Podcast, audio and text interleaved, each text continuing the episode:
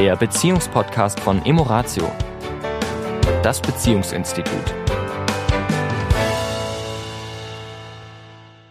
Herzlich willkommen auch in dieser Woche wieder. Hier sind Tanja und Sami von Emoratio. Da bleibt mir ja gar nichts mehr übrig zum Sagen. Ja, hallo, hier ist der Sami.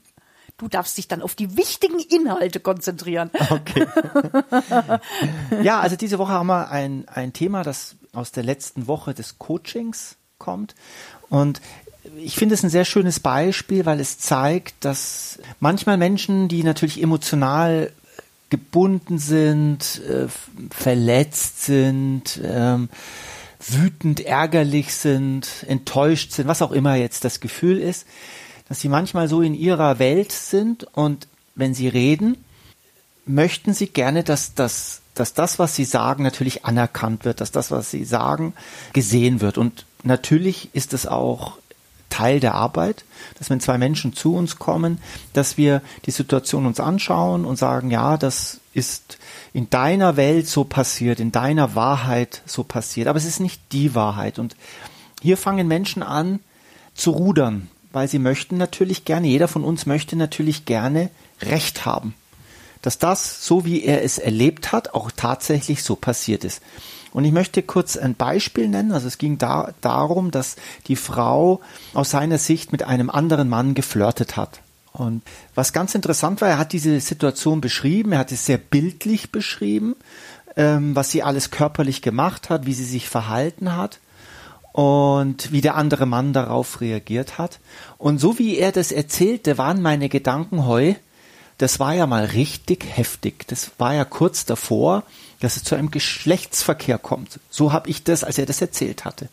Und sie saß relativ geduldig, relativ geduldig daneben und äußerte dann aber irgendwann, jetzt möchte ich aber mal meinen Teil der Geschichte sagen, wie ich es erlebt habe. Und sie hat das erzählt und sie hat auch Teile dessen, was er erlebt hat, auch bestätigt. Aber ein großes Detail hat gefehlt, nämlich, dass die kleine Tochter mit im Raum war und dass sie mit der Tochter beschäftigt war. Und dass da überhaupt nicht der Ansatz da war, von wegen, da könnte es jetzt zu irgendwelchen sexuellen Handlungen zwischen den beiden kommen. Ja. ja. Ich kam schon so leicht ins Schwitzen, weil ich dachte, ja gut, dann, ne? Jetzt müssen wir in das Thema einsteigen. Ja, hilft ja. alles nichts. Aber als ich die zweite Geschichte gehört habe, dachte ich, wow, wie Wahrheiten doch so auseinandergehen. Mhm. Und dieses Thema der Ich hab Recht, das ging so ein bisschen, hat sich so ein bisschen durchgezogen. Aber das war doch so. Ich hab's doch so gesehen. Und da tun wir uns Menschen unglaublich schwer, weil wir einfach nicht akzeptieren können, dass wenn wir, vor allem wenn wir, also wir sehen eh nie alles. Und wir interpretieren unglaublich viel rein. Und wenn ich, sage ich mal, Angst habe, zum Beispiel dich zu verlieren, oder mir in deiner nicht sicher bin, und du lächelst einen anderen Mann an, dann ist das für mich vielleicht sogar schon ein Riesendrama. Also bist eigentlich kurz davor, mich zu verlassen und zu dem zu gehen. So erlebe ich das. Weil du hast ja eindeutig dorthin geguckt und eindeutig den angelächelt. Und es waren doch eindeutig Avancen. Das heißt, diese Rechthaberei, meine Wahrheit und meine Wahrnehmung ist die einzig richtige. Und das ist so, wie wird's immer gesagt, ich bin Realist, ne? Oder das sind die Fakten, ich sehe das ganz sachlich sind letztendlich ein Ausdruck von eigener Unsicherheit. Das willst du damit sagen? Oder? Das will ich zum Teil damit sagen. Ich beschreibe das immer mit, mit, wenn wir hier rausgucken, dann sehen wir zwei Bäume aus dem Fenster. Und ja, wir würden uns wahrscheinlich alle darauf einigen, wenn jetzt die Zuhörer dabei wären, dass da zwei Bäume stehen. Und das, auf das ist so wahr. Also, dass da zwei Menschen in diesem Raum waren, das ist genauso wahr, wie da draußen zwei Bäume stehen. Also ich sehe hier sogar drei oder vier Bäume. Naja, du zählst ja diese kleinen damit dazu. Naja, ich sitze ja hier ganz woanders. Ich habe ja noch eine ganz andere Perspektive. Ah, ja. ja ich sitze ja nicht genau an der gleichen Stelle wie du. Ja. ja. Und die Frage ist, ob die da hinten, diese kleinen, wirklich schon als Baum zählen oder nicht. Und dann können wir weitermachen. Ist das, sind das jetzt schöne Bäume? Sind das große Bäume? Sind das kleine Bäume? Sind das gesunde Bäume? Sind das vielleicht kranke Bäume? Ja, was, was ist, was ist sozusagen das Ziel, wenn Menschen eben an ihrem, in ihrer eigenen Wahrheit so festhalten, dass sie die andere überhaupt nicht auch als Wahrheit erkennen können? Warum, warum, was, was ist die Idee dahinter?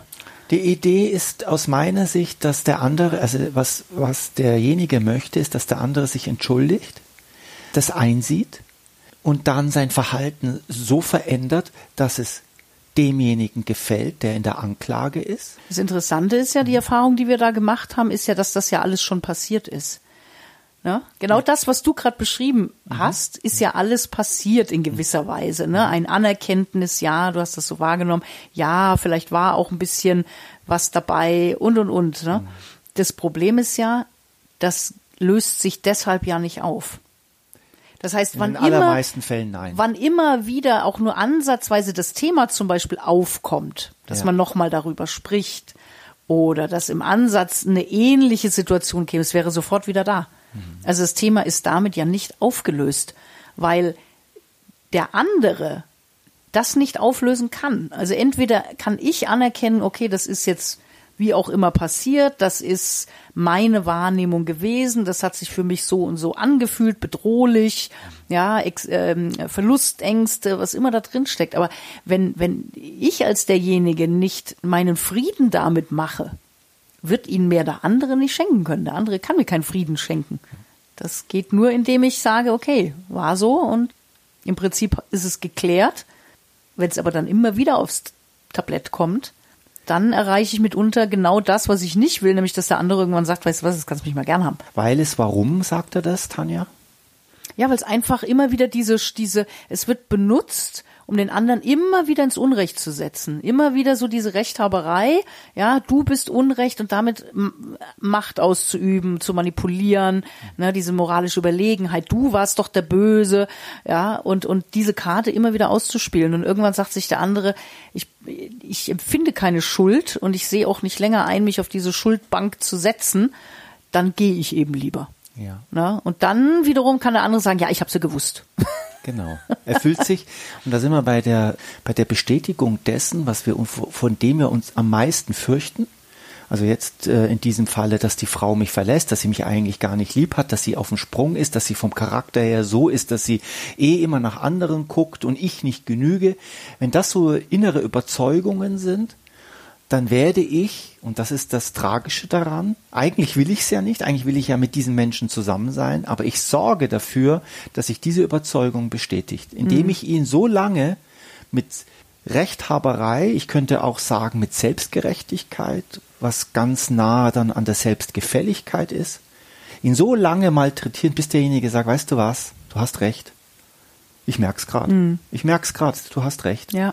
Das heißt, um nochmal zurückzuspulen, ne, solltest du dich dabei ertappen, ein Thema damit zu haben, mit dieser Rechthaberei als Zuhörer, Zuhörerin, ja, dich mal dabei zu beobachten, ob dir das selber wirklich gut tut. Mhm. Ja, oder ob es nicht Sinn macht, sich dann an der Stelle mit diesem Thema ein wenig auseinanderzusetzen. Und wie geht das? Indem ich mich mit meinen tiefsten Ängsten auseinandersetze. Mhm. Ich darf schauen, bin ich, manche sagen ja dann, ja, ich will, dass er oder sie mir Vertrauen gibt. Und tatsächlich kann natürlich der andere durch sein Verhalten schon ein gewisses Maß an Vertrauen geben oder nehmen. Ein gewisses Maß. Ich betone ein gewisses Maß ich will jetzt keine prozentualen Zahlen, aber ein gewisses Maß. Aber das Hauptanteil von Vertrauen, das muss ich mir selber geben. Mhm. Ich darf Vertrauen haben in mich, ich darf Vertrauen haben in das Leben, ich darf Vertrauen haben in meine Beziehung, soweit es eben geht. Aber es das heißt nicht, dass es dann sicher ist. Mhm. Von Sicherheit ist hier nicht die Rede. Gibt keine. Es gibt nicht die Sicherheit, die Sicherheit. in Beziehungen, mhm. sondern eher die Freiheit. Und die Freiheit gibt maximal, was geht an Sicherheit. Mhm. Und das ist für viele sehr, sehr schwer zu akzeptieren. Also noch einmal, wenn ihr in euren Beziehungen Situationen habt, die auf eine ganz bestimmte Weise erlebt, dann wäre es wichtig, dass wir es in der Form sagen, ich habe es so erlebt, ich habe es so gesehen, aber vielleicht war es nicht wirklich so. Oder eben nur zum Teil. Oder nur zum Teil. Ja. Wenn es übrigens eine Schule des Lügens gäbe, die erste Lektion in der Schule des Lügens, dass man, wenn man lügt, immer auch ein Teil Wahrheit benutzt. Und im Umkehrschluss machen wir das mit uns selbst auch. Wir belügen uns ja selber. Weil wir haben eigentlich Angst und sagen nicht, du, ich habe Angst, dich zu verlieren. Das sagen wir nicht, sondern wir machen einen Vorwurf. Und der Vorwurf ist immer genährt mit einer Teilwahrheit. Und diese Teilwahrheit, die stimmt und auf der reite ich natürlich rum. Also du warst doch mit diesem Mann, ich hab's doch gesehen. Ja, das stimmt. Das stimmt. Aber, aber alles drumherum aber oder die Intention drumrum. und das Ganze ja, drumherum, ja, das stimmt eben nur bedingt. Mhm. Und darauf eben nicht zu beharren, sondern den Fokus größer weitermachen und auch dem anderen natürlich zuhören mhm. in seiner Realität. Ja. In diesem Sinne. da genau. du nichts mehr beizutragen hast. ich dachte mir, oh, wir haben wahrscheinlich schon ein bisschen überzogen. Nein, Sind wir noch im Rahmen. Ja. Sehr schön. Ja. Dann eine, eine schöne Woche. Eine schöne Woche, vertrauensvolle Woche. Bis dahin. Ciao. Ciao. Das war der Beziehungspodcast von Emoratio, das Beziehungsinstitut.